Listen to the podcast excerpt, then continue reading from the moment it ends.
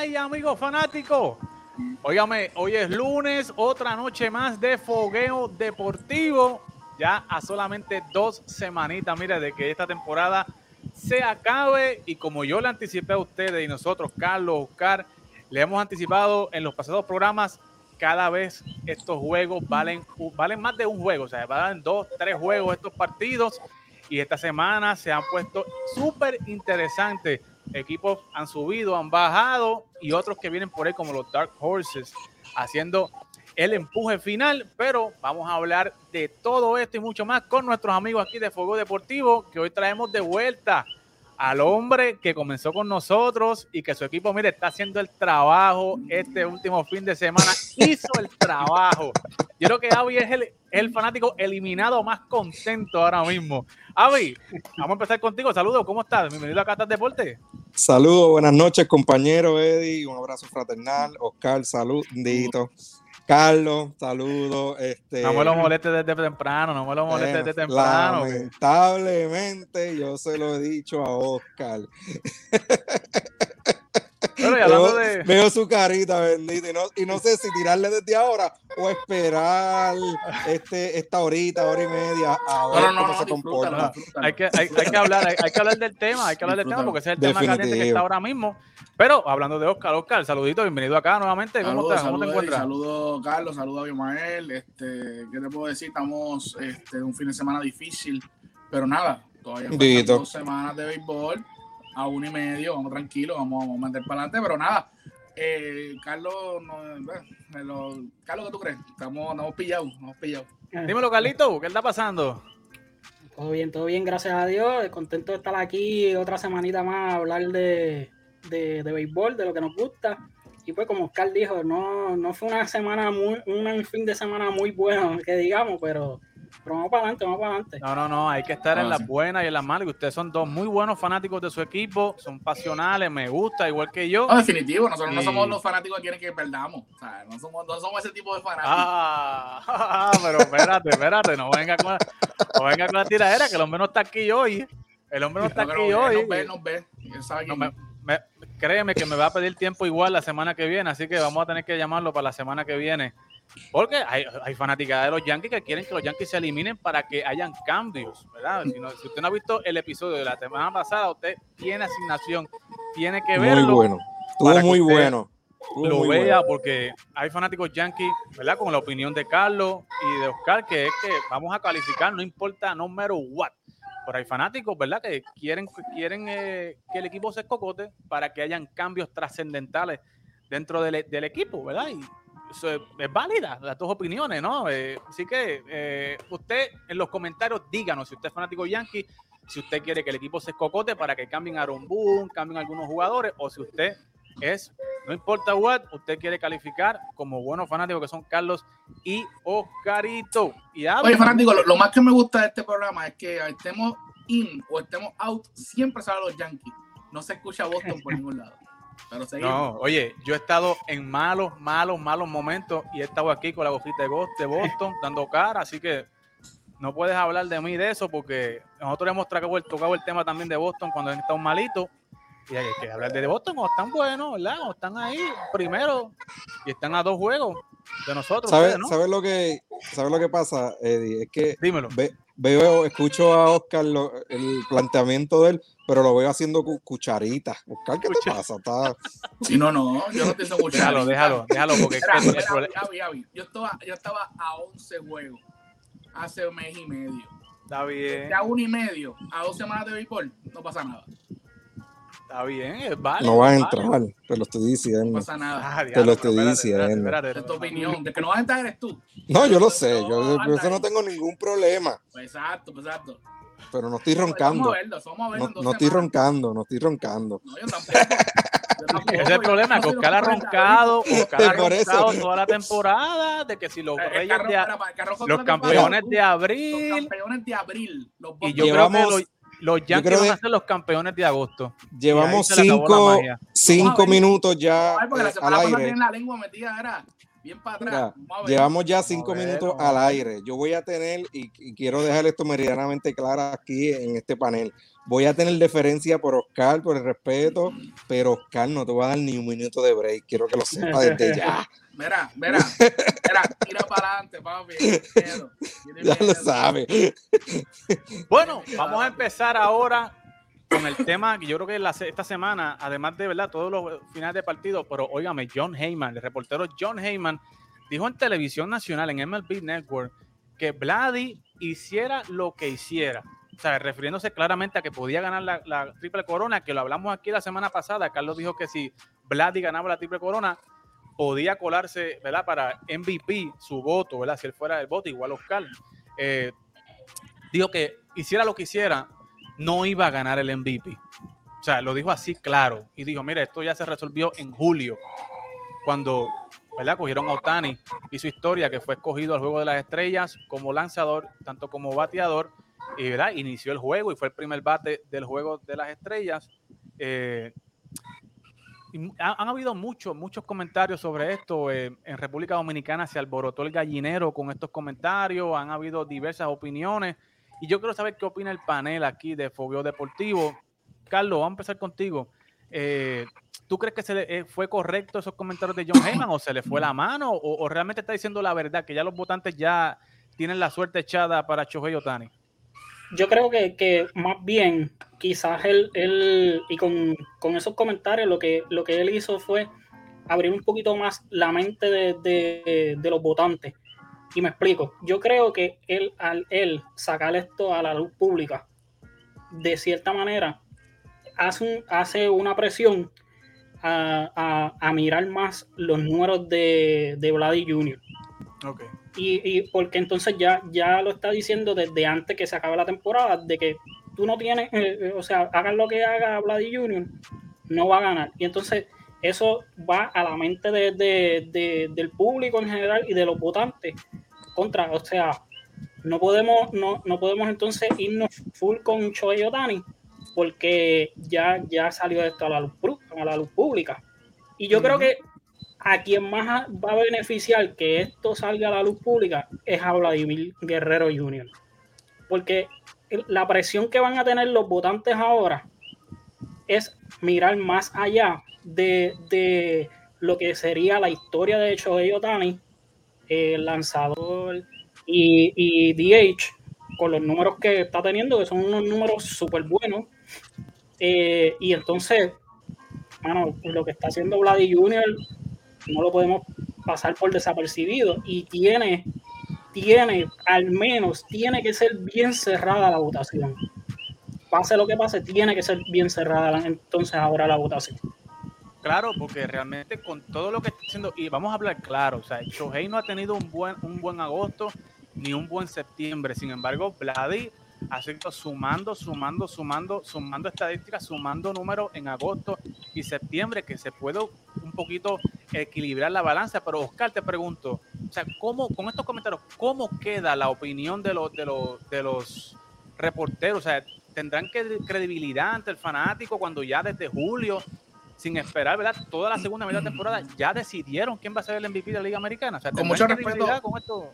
Con mucho respeto a los reporteros, a los votantes. Lo que pasa es que la mayoría de ellos son dinosaurios, ¿verdad? Y, respetando sus canas, ¿verdad? No estoy, no estoy criticando, ¿verdad? Hay que respetar las canas siempre. Pero son personas ya de muchos, muchos años que por eso es que la mayoría de ellos o todos quieren votar por Otani, porque es algo que se vio hace mucho, mucho tiempo. Pero con la pregunta que tú me acabas de hacer, que es una pregunta muy válida, ellos quedan mal, ellos quedan muy mal eh, a, las cámaras, porque ellos lo que están diciendo es, papi, tranquilo, que no importa, o sea, así me lo dijo, no importa lo que haga el tipo, el tipo puede dar 60 honrones no importa, ganarse la triple corona y ya eso está tasado desde hace dos meses atrás. Entonces tú me estás diciendo que entonces la temporada se acabó en el juego de estrella. Y no es así. La temporada continúa dos meses y medio más después del juego de estrella. Entonces tú le estás quitando credibilidad a toda esa gente que están votando, literalmente, y a la liga. Y es algo que hablamos la semana pasada, que yo dije que la liga, y todos sabemos, es un negocio. Y al ser un negocio, tú estás dándole boleto, eh, la, votación a Otani por negocio no porque totalmente se lo gane. Y, vuelvo y repito, lo dije la semana pasada, lo digo hoy, yo no le quito mérito a Dani, él está teniendo una tremenda temporada. Pero como dije, en las ligas menores tú puedes preparar más fenómenos como él. O no es que esto es el único en la historia y no va a pasar más nada. Tú puedes preparar fenómenos como él. Todos comenzamos así. Todos pichamos, bateamos y después nos vamos a una posición. Así que, este, con todo y eso, el Ward, que tú lo hablaste la semana pasada, el Ward de Vladimir Guerrero y está ahí con él, siendo solamente bateador y primera base. Así que nada, quedan mal, quedan malísimos los reporteros y eso, como bien dijo Carlos, ayuda a, Vladimir Guerrero con respecto a, los votantes, porque ahora los votantes van a decir, espérate, espérate, la gente escuchó esto, la gente va a criticar esto y qué nosotros vamos a hacer. Porque se está escuchando en las redes sociales mucho y los dominicanos están bien, bien, bien molestos con respecto a lo que está pasando. Porque tú le estás diciendo que tu jugador, tú, tú sabes que el jugador que ha tenido buena temporada no sirve literalmente, porque lo que sirve es lo que está haciendo Otani ahora mismo. Esos números se van al zafacón. Y no es así. Ah, él va a tener otra temporada. Pero papi, también Vladimir Guerrero está haciendo historia. ¿Cuándo te has visto un jugador de 22 años jugando así como está jugando ese hombre? Ah, sí, está hace tiempo, este, que siempre, papi, está dando 46 cuadrangulares ahora mismo. 3.22 de promedio. está, abusando. O sea, lo que está, abusando está ahora casi 80 puntos por encima de promedio de, de, de Otani. Y Choe Otani se ha ponchado casi 200 veces, o sea, 170 y pico de veces. Tú sabes. 178 entrando hoy. Las cosas, las cosas que habla como son. Él se ha dado honrones, pero no ha sido un bateador MVP. No ha sido un bateador MVP, así que, este, y tampoco ha sido, ha pichado bien, pero tampoco ha sido un saillón. Entonces, quieren mezclar las dos cosas pero este, literalmente que las cosas como soy. Y Vladimir Guerrero, su equipo está luchando gracias a él. Obviamente Semien también está teniendo una temporada, pero gracias a él están ahí. Y hay que dársela. Yo sigo dándole mi voto, aunque mi voto no vale nada aquí, aquí nada, pero yo doy mi voto sobre Vladimir Guerrero. Y lo, me, me sostengo con eso. Eh, Avi, tú no tuviste la semana pasada, quiero escuchar tu opinión.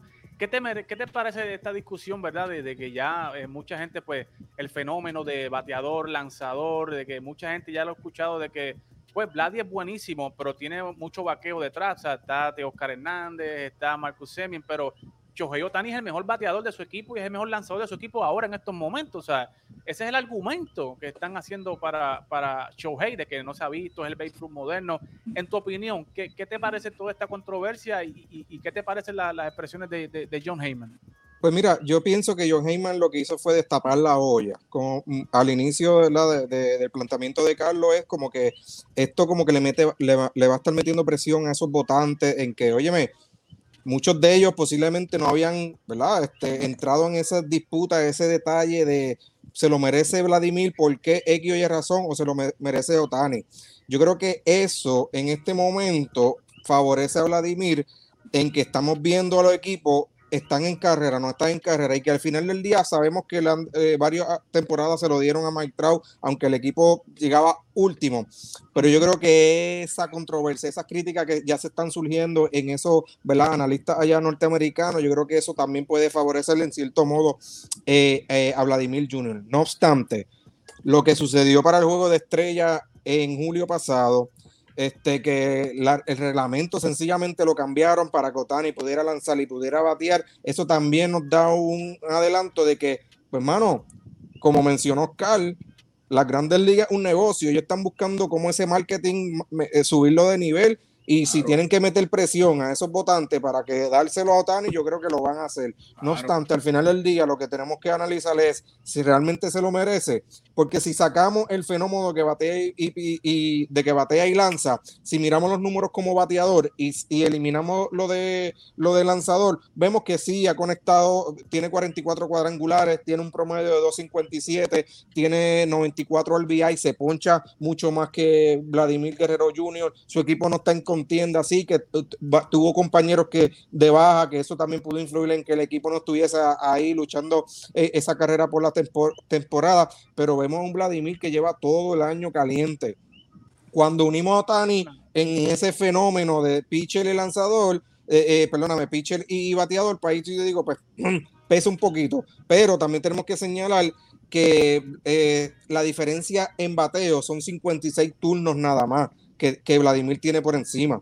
que mucha gente no, porque hace dos cosas. Sí, pero tampoco es que ha bateado 300 turnos y que Vladimir lleva, que, que está bateando mano, están ahí, o sea que cuando esas cositas son las que yo entiendo que ellos deberían de considerar, pero al final del día, como bien mencionaron los compañeros, yo creo que el marketing de qué es lo que la liga quiere proyectar de aquí eh, a las próximas temporadas, pues sin ninguna duda yo pienso que Otani en ese aspecto tiene la ventaja para llevarse el galardón.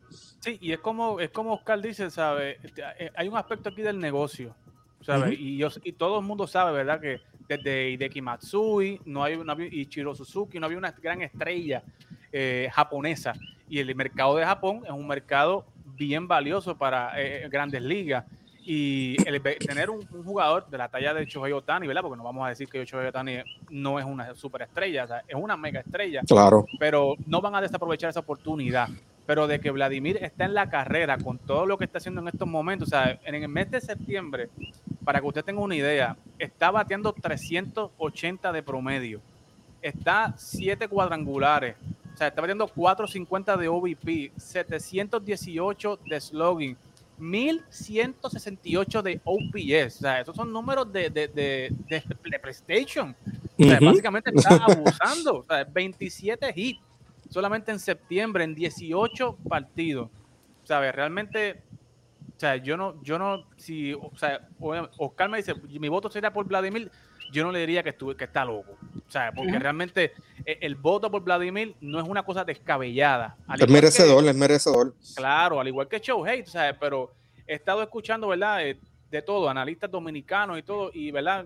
Eh, no hay que aplastar a uno para poner al otro, ¿sabes? Hay que poner las dos cositas en la balanza y, ¿verdad? Que, lo, que, lo, que los votantes decidan, ¿verdad? Realmente a última Aquí lo, lo triste, eh, disculpa que te interrumpa, es, este, es que si al final del día se lo dan a Otani, sea una votación cerrada, sería algo descabellado en que sea uno a unánime, como ha pasado, que sea algo que tú dices, ¿en serio?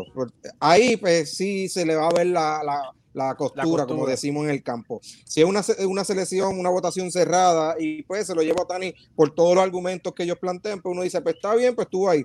Pero si es holgadamente, si es ahí sí que entonces yo te digo, yo creo que están, realmente están buscando el marketing de la liga. En los últimos años, este, cuando dan los premios, lo dan en MLB Network, tú sabes, lo dan en vivo en MLB Network y se lo ganó tal y qué sé yo con eso se lo va a ganar el señor Otani, lamentablemente yo estoy completamente seguro de eso. O sea, yo no tengo duda de eso. Y como te digo, Joe Heyman lo dijo. Y Joe Heyman no es este cascarecoco. O sea, Joe Heyman sabe. Lleva años y años y años ahí adentro. Sí, no, que tiene influencia, o sea, tienen influencia que pueden llamar a estos chamaquitos que, tienen el voto nuevo y mira, caballo, tú quieres pertenecer aquí, quieres seguir aquí. Quieres mantenerte. Pero yo pienso, mi pensar es que en los próximos años deberían abrir, este, como hacen para el juego de estrella, también los premios este, muchas veces porque lamentablemente... Tú dices abrirlo a los fanáticos, al público. Sí, sí. Ellos tienen como que solamente el control, este, por esos 120, esos 130 que votan ahí, eso es nada más, con su propia mentalidad. Pero es que es como, como por ejemplo, le hicieron a Derek Jeter, por un ejemplo bien, bien random. Derek Jeter era unánime, pero el que le votó en contra, y que sabemos todos que es de Boston, lo hizo porque era de Boston. Tú sabes. Y, y, lamentablemente eso, eso no es justo, porque Derek Jeter era un tipo unánime para el Salón de la Fama. Pero nada, eso es otro tema. Pero lo que estoy diciendo es, y no quiero quitar la voz, nadie piensa que, que, todo es contra de Boston. No, no, no, no, pero este, oye, pero es que tiene razón, o sea, pero, pero dame aclarar. Los votantes de Boston votaron a favor de Mariano. O sea, no te creas que. Sí, sí, sí, porque era algo personal contra Jeter. Sí, que tranquilo, era algo personal contra Jeter. El, punto es que, y no quiero decir que fue Gammons el que votó contra Jeter, porque en verdad no quiero, pero, pero estoy casi seguro que fue ese señor. Pero nada, el punto es que, que esos votantes tienen el poder y entonces se creen los Almighties, tú sabes, todos los todopoderosos, que es lo que yo digo y se acabó. Y, y lamentablemente, pues, este, eso afecta al béisbol. Porque, este, con esto voy a cerrar, porque toda la MLB, todos los dueños sabían que en los 90 algunos jugadores estaban usando algunas sustancias fuera de lugar. Pero como los parques estaban vacíos y esos hombrones añadieron a los parques, todos se quedaron callados hasta el Mitchell Ripple.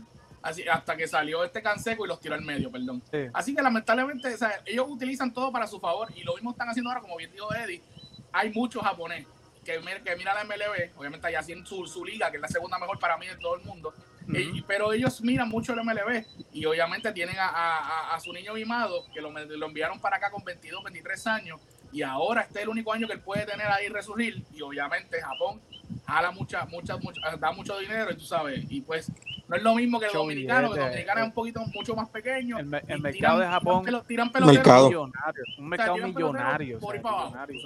Pero, billonario, tú sabes. Pero, pero lamentablemente, como te digo, para, para cerrar, con ese comentario, John Heyman le embarró.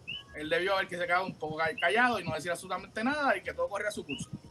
Sí, no, que pone al fanático como que, espérate, pero esta gente de verdad deciden las cosas a mitad de temporada, ¿sabes? Entonces, ¿para qué vale la segunda mitad de la temporada? ¿Entiendes? Es como que yo me quedé como que, espérate, pero este tipo está en serio. Yo pensé que era un vacilón, un meme de, de, Twitter, pero cuando vi el video dije, wow. Ay, lo dijo bien en serio. Lo, dijo bien en serio, ¿sabes? ¿sabes? Bueno, pero por lo menos aquí en el Hall of Fame de las grandes ligas, por lo menos, una ventaja es que nosotros sabemos quiénes votan, se hacen públicas las votaciones, se sabe por qué se vota, porque en el caso de la NBA, yo no sé quién vota para el Salón de la Fama de la NBA.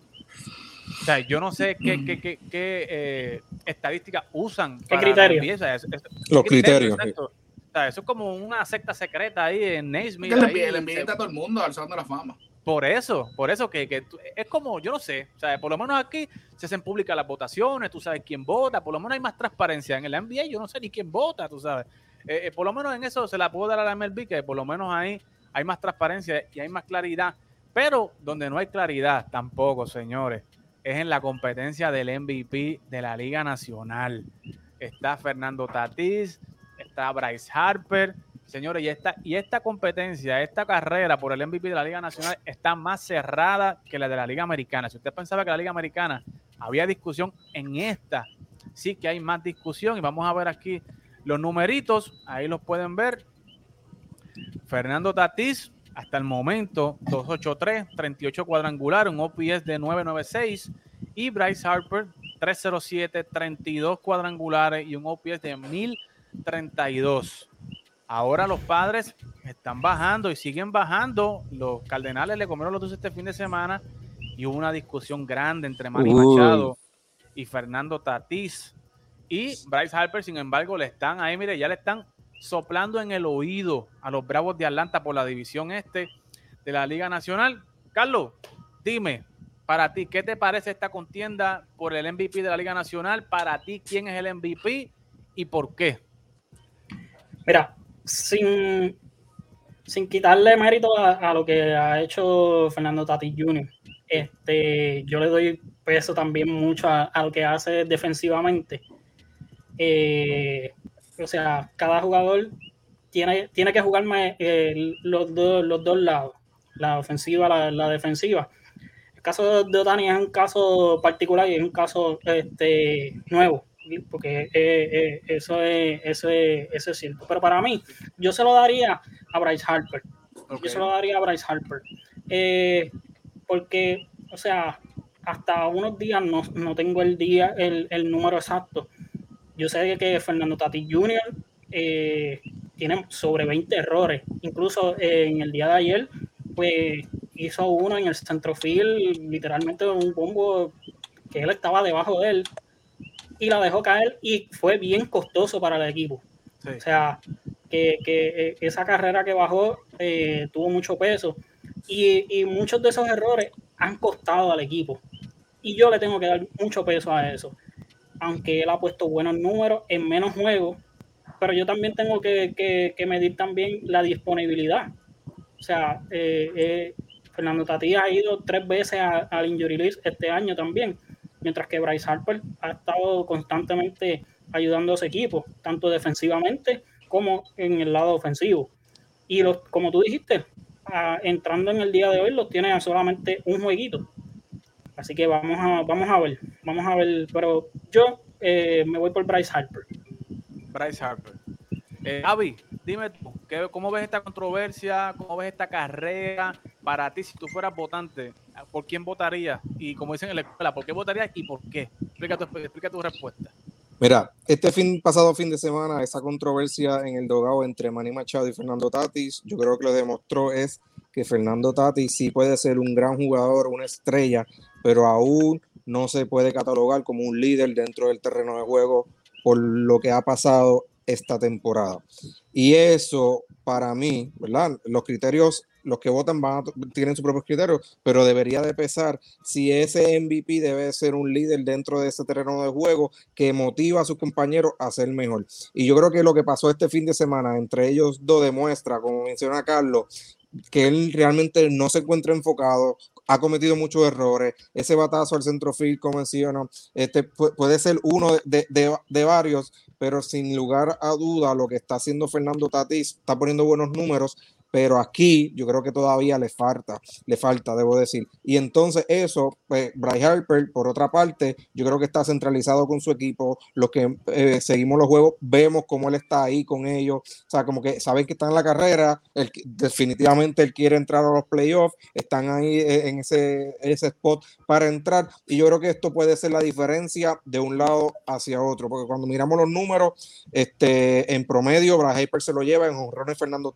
eh, Está por encima, más sin embargo, este se poncha Tati, aunque lleva 11 juegos menos, se poncha más que Bryce Harper. O sea que, que todo eso, eso estadística hay que verla al detalle. Y yo entiendo que la balanza hoy, el día de hoy, lunes, yo creo que se inclina hacia Bryce Harper.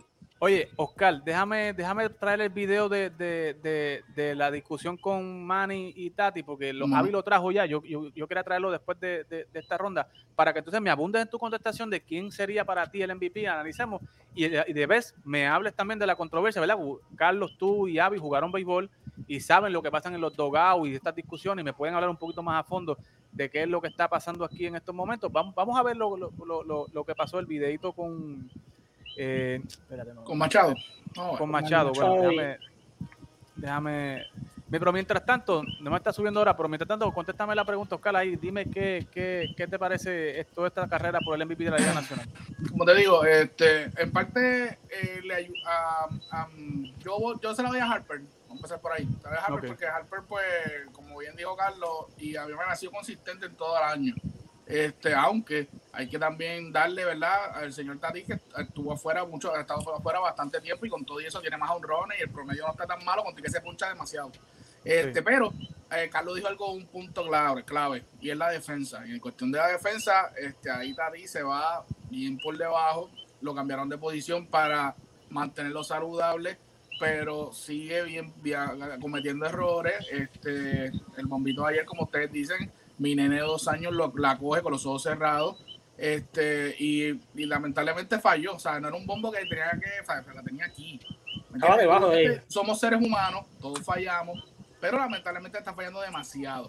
Así que este, yo se la voy a Harper, inclusive hoy mismo, el juego de hoy que todavía están jugando, Filadelfia contra, contra este, los Mets. Harper anotó la primera carrera y la hizo, o sea, anotando, corriendo, pero, o sea, bien brutal. O sea, que se ve el esfuerzo, se ve el esfuerzo, mientras que a Tati lo que hacen es regañarlo, como el video que vamos a ver, eh, que iba a subir ahora. Así que, este, no veo, el, para tu ser MVP no solamente son los números, también es ese, ese, el liderato. Sí, ese liderato y, esa, y, mantenerte ahí, este, dando la cara por tu equipo. Y obviamente, eh, lamentablemente, Tati Junior empezó bien, pero solamente está poniendo los números y vamos a ver, ¿ya subió el video? Sí, estamos, lo, lo, lo, lo, tengo este, ahora. No le veo ese liderazgo. Con respecto a lo que sube el video, para darte la opinión, porque yo lo, lo vi, pero vamos a ver. Con respecto al video, es algo, es más de lo mismo que hemos hablado las últimas dos semanas. Los Santiago Padres este, están jugando para ellos. Y obviamente en el video se ve a Manny Machado diciéndole, no, no es de ti, vamos a verlo. Vamos a verlo un momentito. Vamos a verlo ahí, vamos a ver por qué inició la, la, la, la, la pelea. Para, ¿verdad? Que fue ese turno que, que estuvo. Eh, déjame ver aquí. Tati. Tati sí, que, se vio que se vio frustrado en ese turno.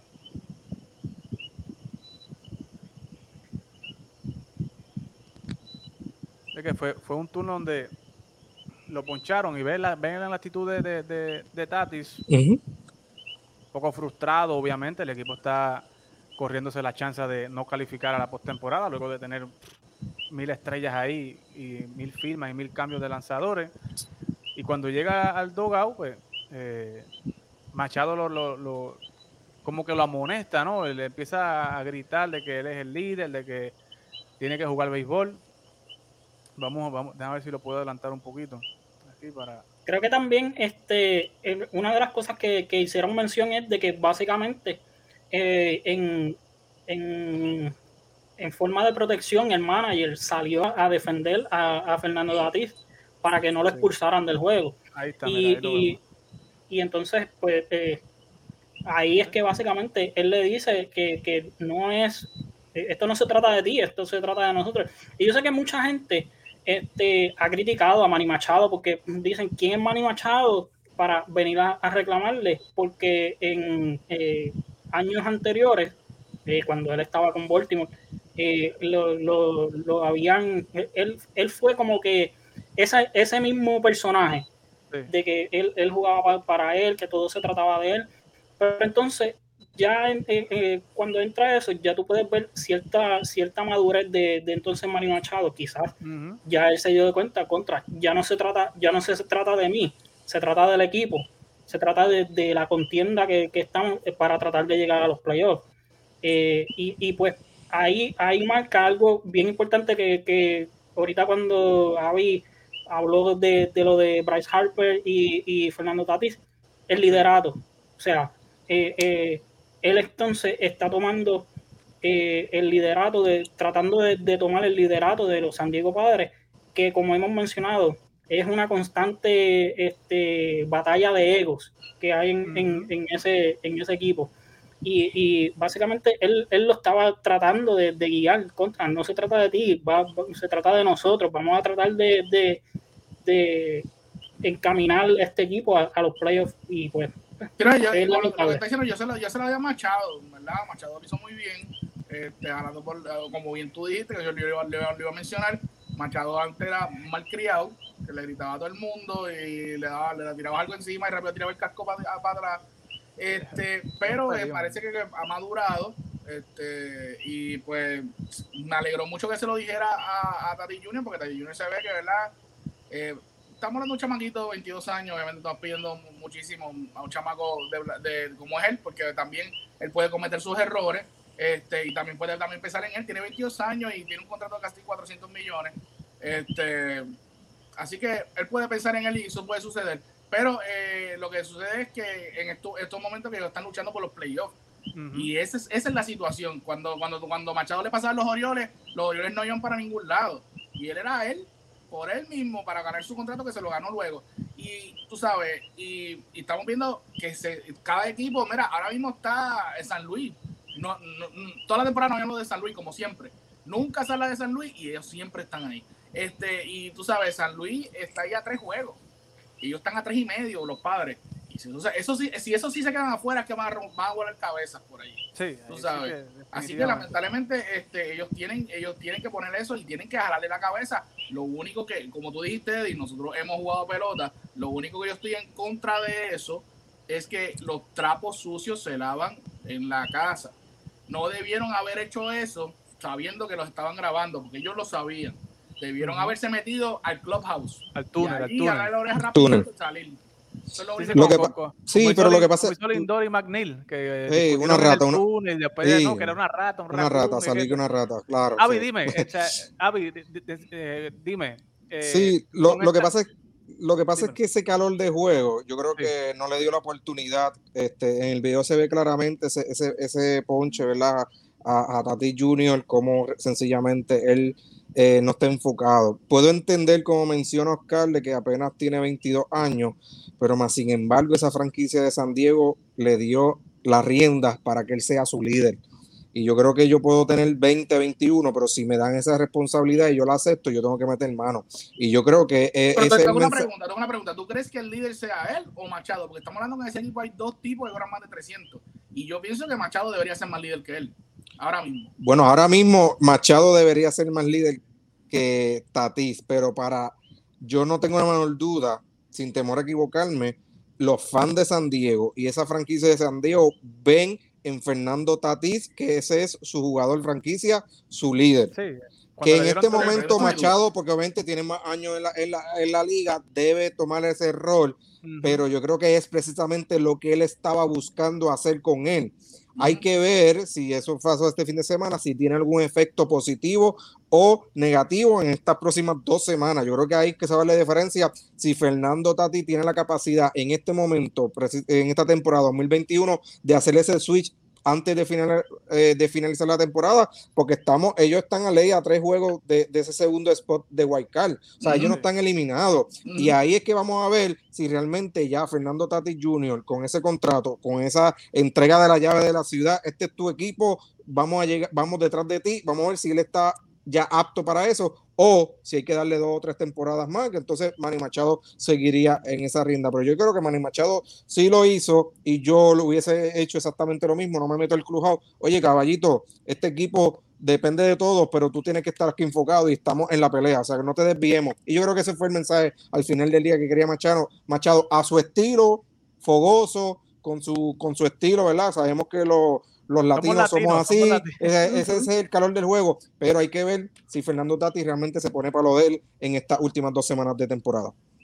Correcto, correcto. Así que vamos a ver qué sucede con estos aquí. Están a tres partidos, pero lo que pasa es que los Cardenales llevan siete, ocho corridos, discúlpeme, ocho corridos. y Yadi ya ajustó las tuercas de ese equipo y cuando Yadi ya amarra ese equipo ahí, ese picheo, está bien complicado, o sea, está bien difícil bien difícil. Pero lo que está difícil fue el weekend para los Yankees de Nueva York, donde los Cleveland Indians de Abimael, óigame, que ya están eliminados, pero mire, mire la cara de Abimael, eliminado y mírele la cara. Es el eliminado más contento. Es el eliminado más contento que hay ahora mismo, yo creo que en todas las grandes ligas. Óigame, y los Yankees han venido con unos cambios. Aaron Boone anunció esta semana que Gleyber volvía a segunda base.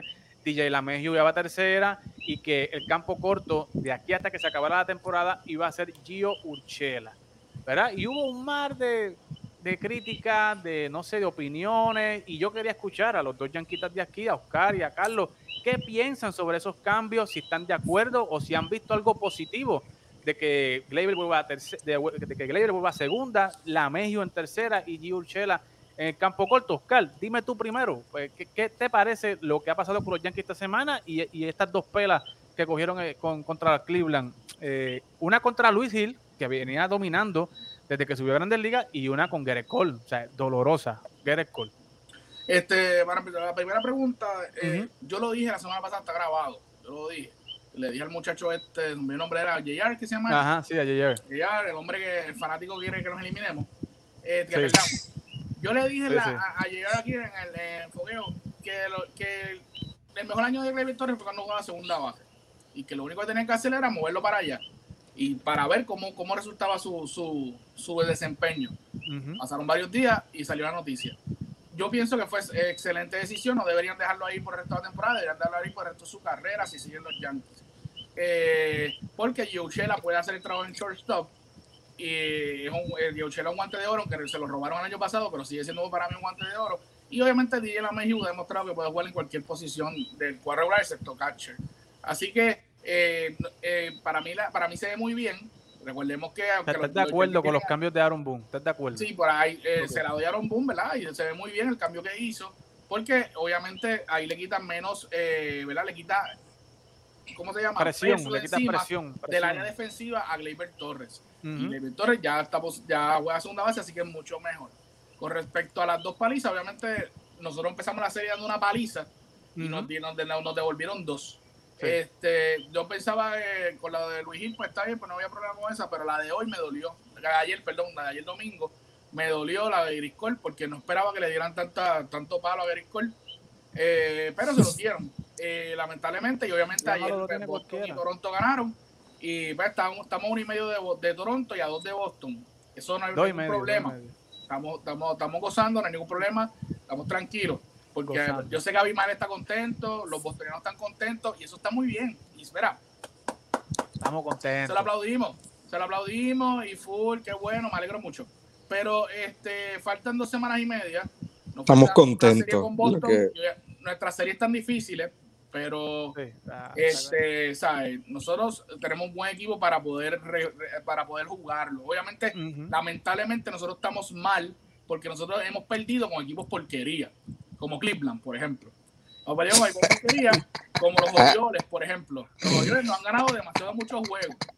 Hemos perdido más de nueve juegos, como ocho juegos con los Orioles. Esos equipos porquería son los que te eliminan. 11 y 8, 11 y 8 tenemos contra los Orioles. Con eso, no tienen nada que perder, nada que ganar ni nada que perder. Así que están ahí pues para hacer daño. Son como unos mosquitos. Este, están ahí picándote cuando tú no los ves.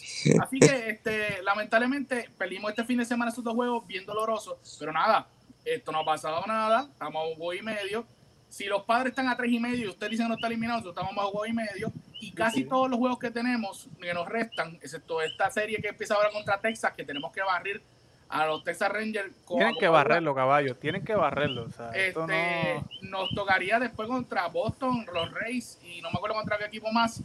Blue Jay. Boston Blue Jay y queda, los Rays. exactamente, casi nada, casi nada para que sepa. Las, series que nos quedan son excelentes para sacar esos dos equipos de camino. Nos queda Boston y nos quedan los, los Rays, que digan los Blue Jays y los Rays al final, que ahora los Rays se tocan con los Blue Jays, esta, esta, empiezan mañana, Correcto. esos se matan entre ellos. Así que nada, estamos ahí en carrera. Obviamente, todas estas series hay que ganarlas. Si no, pues hasta el año que viene, pero. Estamos este, gozando. Si no, estamos gozando, ¿verdad? Sí, no, tranquilo, hasta el año que viene, no hay ningún problema. Yo, yo en lo, en lo personal, yo estoy totalmente complacido hasta ahora. Ay, por favor. pero ¿qué pasa? Pero déjame explicar, espérate, lo suave. Ay, por favor. Yo estoy totalmente complacido hasta ahora. Obviamente yo voy hasta el final y yo, y yo no quiero, yo quiero World Series y campeonato, no World Series, campeonato. Pero yo estoy complacido porque nosotros, como, te, como dije, y no sé si fue fuera de cámara, nosotros estábamos a 11 juegos hace mes y medio. Teníamos la temporada mediocre. Y hemos dado el push y hemos dado la pelea y estamos dando la pelea. Así que con eso yo estoy complacido porque no nos eliminamos, no perdimos la temporada por 12 juegos, 13 juegos abajo, eso sí era un bochorno. Ahora nosotros estamos luchando y estamos ahí. Así que vamos a ver qué sucede. Bochorno es lo que estaban primero toda la temporada y ya están a 10 juegos, 11 juegos del primer lugar estamos adentro, estamos adentro. Así que, bueno, ya lo escucharon, amigos. Oscar se conforma con ser el casi casi ganador. Si no cualifican, pues fui casi casi ganador, me conformo con eso. Así que, no, vacilando, Carlos. Pero, Carlos, dímelo, ¿cuál es tu opinión sobre los cambios? Gareth Cole parecía ser, ¿verdad? Que cada salida de Gareth Cole era una victoria segura para los Yankees. Y con la derrota de ayer, los Yankees, cada vez que pichea Gareth Cole, 15 y 12. Es el récord de los Yankees cuando pichea eh, Garrett Cole, y tú lo hablaste, 11 y 8 contra los Orioles, que se supone que cualquier equipo domine a los Orioles, no solamente los Yankees, cualquier equipo, ¿verdad? Y han sufrido derrotas dolorosas. O sea, ¿qué te parece todos estos cambios y al, momento cómo está el equipo, Carlos, de los Yankees? De una semana para otra ha cambiado bastante. Sí, mira, yo de, los cambios, eh, también los cambios. Lo que pasa es de que vinieron tarde para mí. Esos cambios debieron hacerlo hace mucho tiempo, mínimo a la mitad de temporada, como mínimo. Este, porque ya, ya, ya había un tren que en la primera mitad de la temporada que veníamos viendo. Sin embargo, este, el próximo cambio que yo espero que hagan es de poner a Kyle Higashioka como el catcher regular. Ese es el próximo cambio que, que, tienen que hacer, que también creo que, que entonces ya eh, es, es, tarde, pero, pero hay que hacerlo sencillo, hay que hacerlo. Con, lo, que, con lo que ha demostrado Gary Sánchez las últimas por lo menos dos semanas, creo que, creo que es hora, es hora. Y este, ¿qué yo puedo ver de los Yankees? Mira, los Yankees son lo mejor de los dos mundos. No hay un, no hay un entremedio. O ellos juegan bien, bien, o ellos juegan fatal mm. con, como, como jugaron estos últimos, estas últimas dos noches. No hay un entremedio. O sea, y entonces, si, si los Yankees no entran, podemos ver hacia atrás muchos juegos que, que, perdieron, que no debieron de haber perdido. Por ejemplo, está el juego de Anaheim, que ellos estaban, tenían una ventaja bien grande. Está el juego de contra Boston, que ellos estaban ganando en las últimas entradas, con, una, con, una, ventaja eh, bastante sustancial.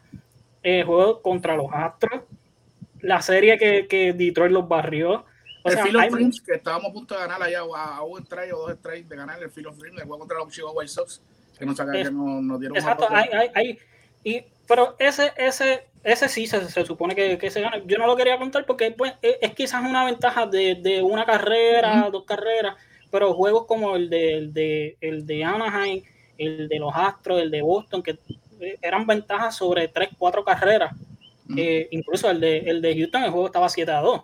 O sea, ¿cómo tú pierdes un juego así?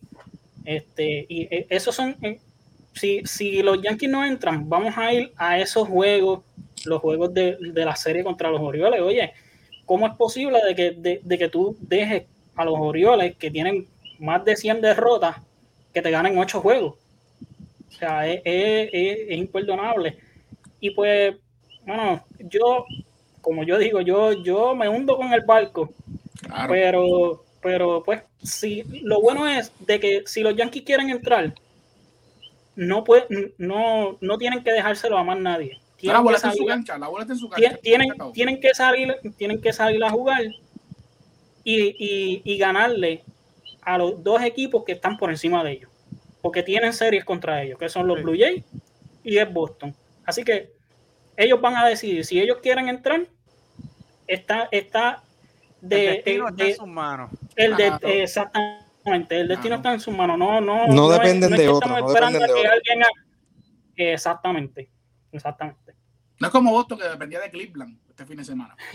Nosotros no dependemos de nadie, dependemos de nosotros. Pero nada. Sí, no, yo sé que ustedes van a, a los Mets el martes y el Bueno, lo que pasa es que, Eddie, perdona que te interrumpa, porque a ese comentario de Oscar hay que corregirlo. Dímelo, los dímelo. Boston está haciendo su trabajo, llevan cinco en línea. ¿qué trabajo? Si lo, mira, si lo mismo, tú veías la semana pasada, la semana, hace dos semanas, habían tres Boston, dos Boston aquí, y tú veías los, los, los lagrimones Ay, es que Boston está perdiendo juegos fáciles. Traile, ponle el sonido del violín, Eddie, bendito sea el Señor. Así los, los lagrimones. Y Eddie mismo o sea, decía, yo no voy a decir nada. No, yo Pero tienen cinco, en, tienen cinco en línea ganados, Carl. Ellos no es que están dependiendo de otro equipo. El detalle... ¿Jugando con, ¿Jugando con quién? El pro... con, lo que tú, con los que tú has perdido. Pero es que tú también juegas no, con ellos. O, a, o, acaso Boston juega con equipos. con Baltimore? O acaso juega. Pero ¿con qué equipo juega Boston? Por lo mismo que los Yankees. se supone que ganen. Pues por eso. con lo que que. Nosotros perdimos con lo que supone que perdimos. Pero el punto es que. Por eso son, pues no puedes dar excusa que, que están jugando. Oscar. va a estar en playoff. Yo sé que no, pero tú jugaste con Baltimore hace una semana y no le pudiste ganar. No pudiste barrerlo. A Baltimore no pudiste barrerlo. ¿A quién? A Baltimore. Pues te estoy diciendo que nosotros estamos perdiendo con Baltimore, eso es lo que Carlos y yo estamos diciendo desde, desde, ahorita. Yo no tengo problema con pues, eso. La, pues yo, yo cogí a Baltimore y lo barrí, que, se supone que yo hiciera. Por eso, por eso te pasa. Pues. Con la última jugamos contra Boston, Carlos, ¿qué pasó? Nos barrimos también. O sea, son cosas que suceden. Hay que ver, se juega, se juega en el parque. Es el deporte del mundo, porque tú no sabes qué va a suceder. Exactamente. Vamos a ver si ustedes logran sobrevivir con los Texans. Vamos con a ver los si ustedes sobreviven lo que falta de temporada. Vamos a ver. Eso es lo bueno Gary de Cole, aquí. Gary Cole va a tirar el, el, el, viernes. Vamos a ver si él se arregla. Porque un, un pequeño comentario de, de, lo de Gary Cole. Yo creo que, que, si él si él no tiene dos buenas salidas, pero, pero lo que se llama lights out uh -huh. eh, de, de, salida, yo creo que si él pierde el Sayón, podemos ver esta salida contra Cleveland, que ahí perdió el Sayón. ¿Tú crees a ese nivel? Yo creo que sí. Avi, ¿cómo tú ves todo esto? Y analízame o sea, ¿cómo, cómo, cómo, has visto la temporada de Cleveland, que nosotros, ¿verdad? Hemos visto que Cleveland ha salido de, de, sus grandes piezas y hemos visto varios, varios jugadores que están resurgiendo ahí en, en esa organización de Cleveland. ¿Cómo, cómo ves esta contienda con, con, los Yankees, con Boston y, y, y, tu equipo? ¿Cómo lo ves? Vamos primero a los Yankees. Yo creo que la, okay. tu, ¿verdad? las preguntas que tú hiciste a los compañeros, Dito, Oscar, Carlos, sigo teniendo diferencia contigo, quieto, pero es que yo no puedo, ¿verdad? No, no, no, no. En mi, ¿verdad? Podemos diferir, pero yo no puedo entender que tú me vengas a decir que a dos semanas de la temporada yo estoy de acuerdo con los ajustes, los cambios que está haciendo Iron Boom. Como menciona Carlos, esos cambios tú tenías que haberlos hecho desde a mitad, a principio de temporada, a esta altura del juego. Esos tipos tú tienes que ya dejarlos ahí porque sabes qué, es bien difícil que haya una, alguna reacción. No, pero esto es como la política. Tú tienes que hacer algo antes de, lo, de, la votación. ¿Verdad que sí? Tú tienes que hacer algo drástico. Y nosotros tenemos que hacer algo drástico antes de sacar la temporada porque Carlos tiene toda razón. Eso se supone que se lo hicieran, lo hicieran hace tiempo. Pero si ya no lo hice hace tiempo, estoy a un medio juego, a, a uno y medio. Mejor tarde que nunca. Ya había que hacerlo. Te hago una pregunta, Oscar. Y tú que te gusta, ¿verdad? Sigues todo pelotero. Yo, yo Urchela lleva una temporada pésima sí. Lesiones, y tú le vas a dar la presión de que te defiende el campo corto. ¿En serio, Oscar? Bueno, en, a dos a, semanas. Voy a contestar esto rápido y es una, muy buena observación. Y, y, ¿verdad? no hay forma.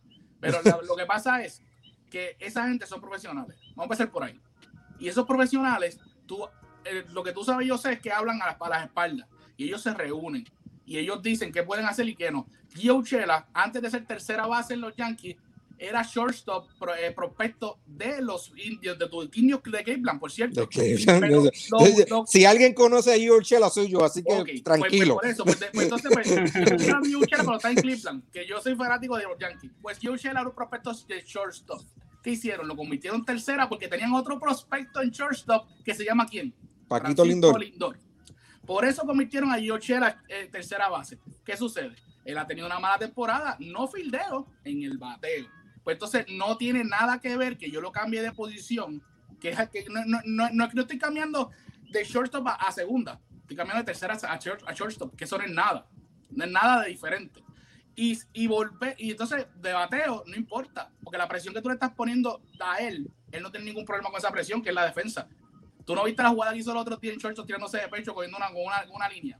Él no tiene problema con eso. Él lo que ha tenido problema este año es con su bateo y no, y no, y no, no, no, es que estoy diciendo que su bateo cambió, pero si ves en los últimos juegos, ha bateado mucho mejor, inclusive dio un cuadrangular creo que en el juego del sábado, y ayer dio, un, ayer dio un doble. O sea que estamos hablando de que este, lo que tú estás diciendo que pues, es un punto válido, su presión no ha sido en defensa. No es como que, por ejemplo, Tati, que estamos hablando, que ha tenido presión en defensa, en su bateo no. Pues este es lo contrario. Su presión es en defensa y en bateo, perdón, y su defensa siempre ha sido un ace, siempre ha sido un clásico. En tercera base, y obviamente en shortstop no hay mucha diferencia porque tiene el brazo. Tienes el brazo y tiene la defensa. Así que el problema de Gleyber Torres es que Gleyber Torres puede tener el guante, pero no tiene el brazo. No tiene brazo. No, tiene el brazo, se pone nervioso, se le va la bola y tira siempre piconazo. Y ese es el problema. A lo, a lo, que quiero llegar, a lo que quiero llegar es, yo no tengo menor duda que Gio Chela sí podría hacer el trabajo fenomenal, mejor que Gleyber Torres en el Ciore. No obstante, tú estás jugando en los Yankees en Nueva York. Tú sabes la presión que va a haber en estas dos semanas a esa franquicia. Realmente Urchela va a poder con esa presión. ¿Sabes lo que va a pasar? Va a fallar y le van a echar la culpa a él cuando la culpa la tiene el dirigente Iron Boone. Ese cambio tú lo tienes que haber hecho a mitad de temporada cuando las cosas no estaban funcionando. ¿Tú no crees que a mitad de temporada estaba la misma presión? Porque es que tú sigues jugando en Nueva York y a mitad de temporada estábamos más lejos. Había más presión todavía. Por lo tanto, si se fallaba, tú decías, yo no estaba ganando, tú tenías que buscar una reacción. Ahora yo estoy en la pelea por entrar a los playoffs. ¿Sabes qué? No van a ganar y lamentablemente van a culpar a Uchela si, si es por eso. eso lo que, dice, básicamente lo que dice Javier de que cada si él hace un error, cada error se va a ver magnificado. Le va a costar, les va a costar.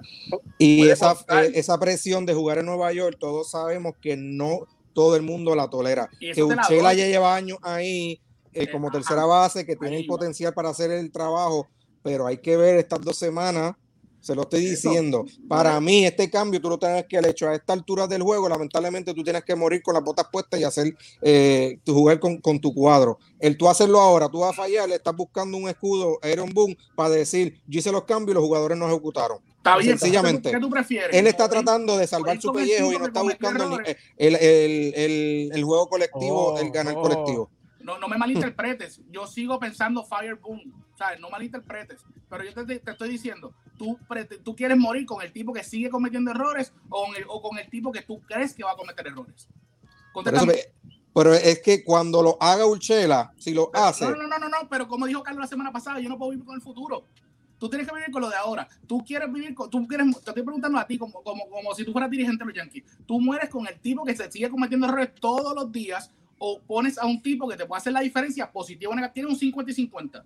Pero con este tienes, un yo lo hubiese hecho, yo dirigente lo hubiese hecho ya hace tiempo, no ahora a esta altura del juego. Pero, pero ya tú no puedes cambiar, tú no puedes cambiar el hace tiempo. Tenemos que pensar en el, desde hoy a mañana. Recuerda que todos los juegos son importantes de hoy hasta que se acabe la temporada, hasta que se acabe el campeonato.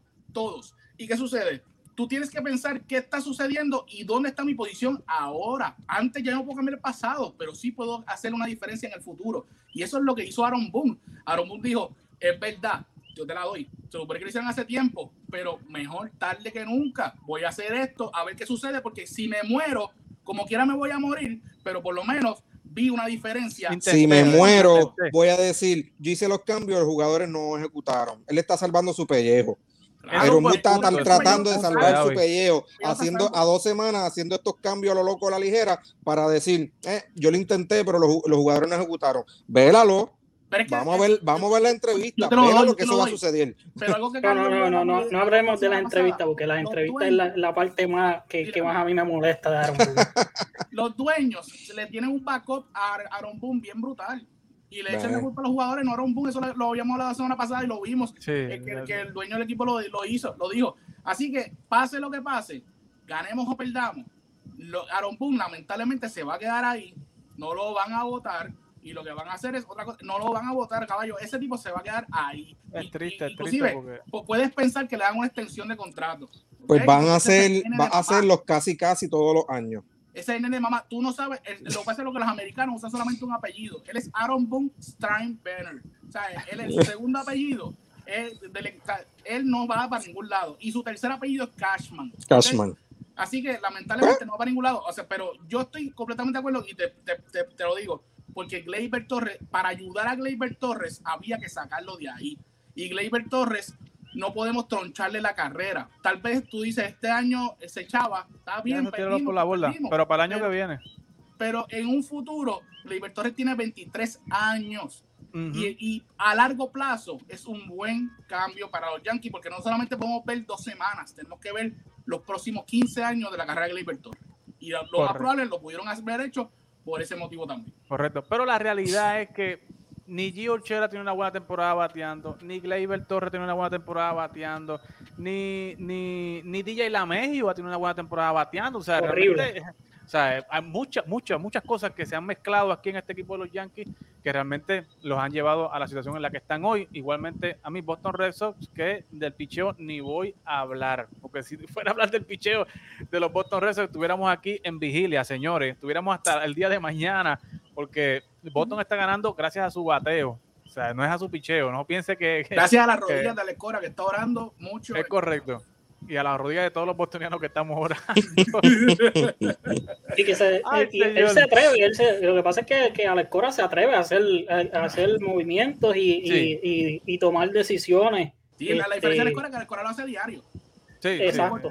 no, y que, que, él, sabe, él sabe de que estas dos semanas básicamente son cruciales y él, y él está jugando y él está dirigiendo como si él ya estuviera en los playoffs. Yo te digo una cosa.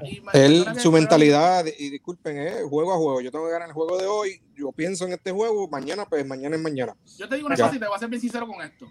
Yo pienso, de verdad, ya ahora, la semana pasada no, pero ahora, Boston está a dos juegos de los Yankees.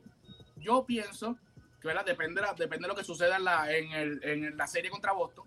Pero yo pienso que ya Boston, para mí, cualificó. Nuestra, los Yankees deberían enfocarse en, en que los, Blue Jays pierdan y nosotros tratar de entrar. Igual ese juego de Wildcard contra Boston, porque, este, como tú bien dices, por ese detalle, Alex Cora está en esto y Alex Cora no tiene uno, tiene dos campeonatos, uno como, como assistant coach y uno como bench coach, perdón, y uno como dirigente.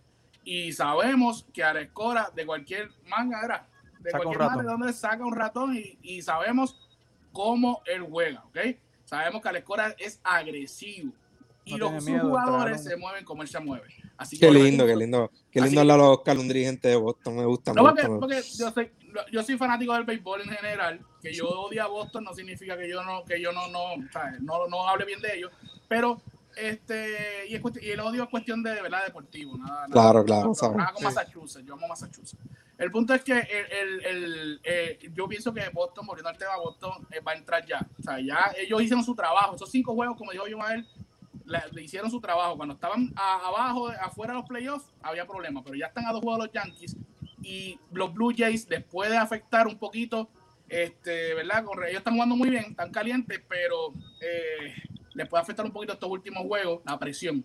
Son equipos jóvenes hay, que ver, hay que ver cómo ellos eh, calculan estos últimos juegos porque su juventud les puede afectar. Aunque también ahí está Montoyo, que Montoyo sabe bregar con los jóvenes. Mano, ha hecho un trabajo, Montoyo ha hecho un sabe cómo es la, la ficha. Lo único problema es que Ryu, en Ryu ahora mismo salió lesionado y no se sabe cuándo va a volver. Sí. Bueno, yo diría que ahora mismo Montoyo, yo creo que no hay más nadie en la Liga Americana para ser dirigente del año más que Charlie Montoyo. Así, así yo estoy contigo. Yo estoy contigo en eso. Así que, señores, con estas palabras bonitas, con estos elogios de Oscar, de que ya para él Boston entró, con todos estos elogios de Oscar para Boston, yo creo que podemos cerrar el programa porque no se podía cerrar de la mejor manera. Señores, un yanquista aceptando de que Boston ya entró a la postemporada. Así que, señores, ¿qué más les podemos pedir? Tiro bandera ya. mañana, ya, a dos semanas. Oye, yo creo que ya mañana es Navidad. Ya, con, esta, esas palabras, ya yo creo que ya podemos hacer el encendido de Navidad. Tú, de que ya tú sabes, lo, tú sabes lo, lo trascendental de esta, este análisis que estamos haciendo es que él la semana pasada, yo vi el programa, que se molestó con el compañero porque estaba diciendo, yo creo que los Yankees pierdan. Y él hoy, una semana después, está aceptando. Yo no estoy diciendo que los Yankees pierdan. Yo estoy diciendo que los Yankees tienen que enfocarse. Oscar, tú sabes lo que pasa. ¿Eh? Esto se queda grabado y esto va a estar ahí. Pero en ningún momento he dicho que los Yankees pierdan. Yo dije que los Yankees se enfocaran en los. Manolo, Manolo, tienes asignación. Búscate la grabación de la semana pasada y compárala con esta. Manolo, dame una llamadita para decirte otras cositas. Pero yo quiero ese Wildcard Game contra, contra Boston. para yo, yo también lo quiero. Pues, ¿quién, ¿quién no lo quiere? La gente quiere competencia con los mejores equipos y qué mejor que los Yankees y Boston en un Wildcard Game.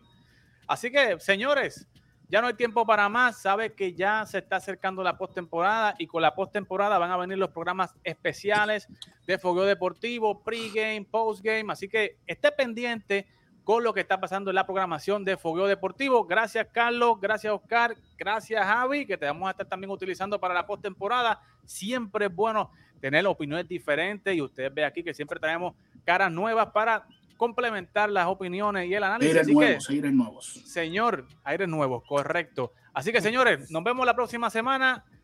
Hasta el próximo lunes.